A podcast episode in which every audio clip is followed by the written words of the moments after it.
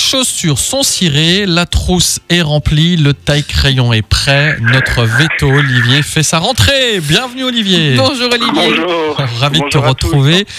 Chronique euh, aujourd'hui autour des animaux, comme d'habitude évidemment, et peut-être euh, un peu qui a du sens, notamment si cet été vous avez adopté un petit, chat. J'ai vu aussi ouais. les messages là des SPA du secteur hein, qui disaient on a beaucoup de chats, venez les adopter. Alors comme j'adore les animaux, je regarde un peu ce qui se passe sur les pages et je vois qu'il y a beaucoup de gens qui viennent les adopter aussi. Donc vraiment merci à eux d'en prendre soin, à vous d'en prendre soin.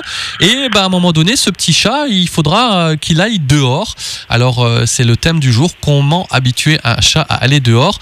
Alors la première question, Olivier, qu'on peut se poser, c'est combien de temps faut-il attendre avant de laisser sortir ce chat Donc déjà, en guise d'introduction, je vais dire qu'il n'est pas forcément primordial de laisser sortir son chat. hein. Ah, il- chats il qui peut rester 100% dedans, quoi. À l'intérieur. D'accord, Exactement. d'accord. Et après, il y a des, c'est une question d'habitude. Si vous avez pris un chat qui avait l'habitude d'aller dehors, c'est sûr, sortir, ça va lui manquer. Dans ces cas-là, il faudra le faire sortir.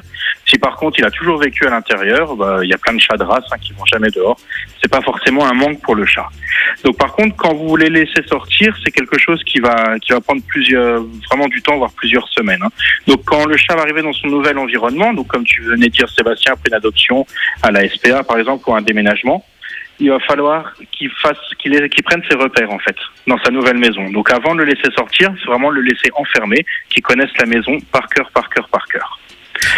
Donc ça c'est en niveau temps, tu me demandais. Franchement, c'est en plusieurs semaines. Ça va dépendre d'un animal à l'autre. Ça peut mettre un mois à deux, trois mois sans problème. Alors comment on procède euh, Olivier? Alors, pour procéder, il faut déjà laisser sortir le chat de plus en plus longtemps, donc de façon progressive. hein. Donc, toujours le garder sous surveillance. Donc, la première chose, on va le laisser aller dehors, donc en regardant où il va. Cinq minutes, on va essayer de le faire rentrer en essayant de l'appâter avec euh, de la nourriture ou des friandises, pour qu'à chaque fois qu'il rentre, il associe son retour à quelque chose de positif pour lui. Donc, le chat est un animal très gourmand, donc en général, avec l'alimentation, ça va très bien. Le deuxième jour, on va le laisser sortir 10 minutes, le troisième jour, un quart d'heure, et ça, vraiment, progressivement, progressivement. Il y a autre chose aussi qu'on peut envisager, c'est de le laisser sortir avec un harnais et en laisse. On en voit de plus en plus de chats qui sortent un petit peu comme un Ouais, chien. vrai. Par contre, il vrai. faut, il faut vraiment l'habituer. Hein. Donc, c'est lui mettre son harnais. Au début, il va se demander ce que c'est. Il va devenir tout fou. Il va se gratter partout, se rouler. Il va essayer de l'enlever. Donc, vous lui laissez d'abord 10 secondes et vous le félicitez. Puis après, vous le laissez 2 minutes, vous le félicitez. Et ensuite, vous lui laissez même une partie de la journée avant de le mettre dehors pour qu'il s'habitue à son, à son harnais. Donc, vraiment progressivement avec le chat. Sinon, vous allez le braquer et vous n'arriverez rien faire du tout. Mhm, mhm. Alors, je rappelle aussi que Vanessa, tu nous remettras tout ça sur le site hein, pour que les auditeurs Oui, puissent avoir les infos. Je voudrais aussi savoir si une fois qu'il a été dehors, est-ce qu'il faut du coup euh, apporter un soin particulier Alors, je dis n'importe quoi, peut-être un antipuce ou est-ce qu'il faut euh, être précautionneux par rapport à cela? Alors déjà, première chose, faut pas oublier que l'identification des animaux domestiques, elle est obligatoire. Donc pensez encore plus si votre chat va dehors à l'identifier. Si un jour il y a un accident, si un jour il se perd, si un jour quelqu'un le, récupère, qu'on puisse savoir qu'il est à vous. Donc un, l'identifier. Ensuite, pensez à le stériliser. Donc le stériliser, pourquoi? Ça va éviter les fugues, ça va éviter les bagarres, ça va éviter les transmissions des maladies telles le sida du chat. Ensuite, le vacciner, bien sûr, parce que bah, dehors, il y a tous les virus normaux. On avait déjà fait plusieurs chroniques dans les années d'avant sur le Oui. vaccin. Et en plus, il peut être sujet au sida, il existe le vaccin. Donc, adapter sa vaccination si le chat passe d'un chat d'intérieur à un chat d'extérieur. Et enfin, tu as tout à fait raison, c'est bien lutter contre les parasites externes, donc contre les puces et contre les tiques, parce que bien sûr, dehors, il y en a un petit peu partout. Donc ça, c'est un traitement à faire toute l'année.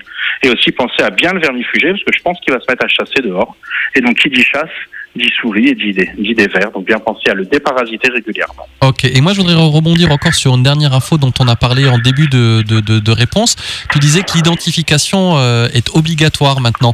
Euh, comment on procède justement si on a peut-être pris, moi je sais pas moi, un chat de ferme ou un, un chat euh, voilà sauvage Comment on peut procéder pour l'identification?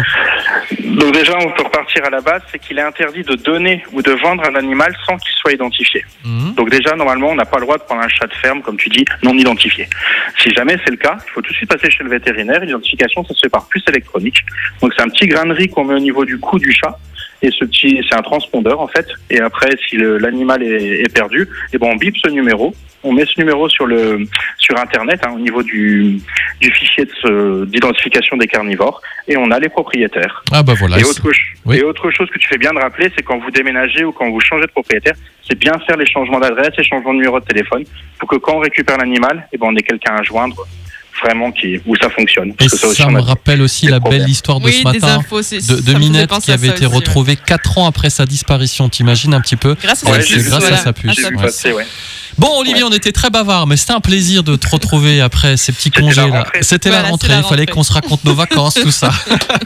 Olivier, on se dit de la semaine prochaine. À la semaine prochaine. À la semaine prochaine. Merci. Ciao, ciao.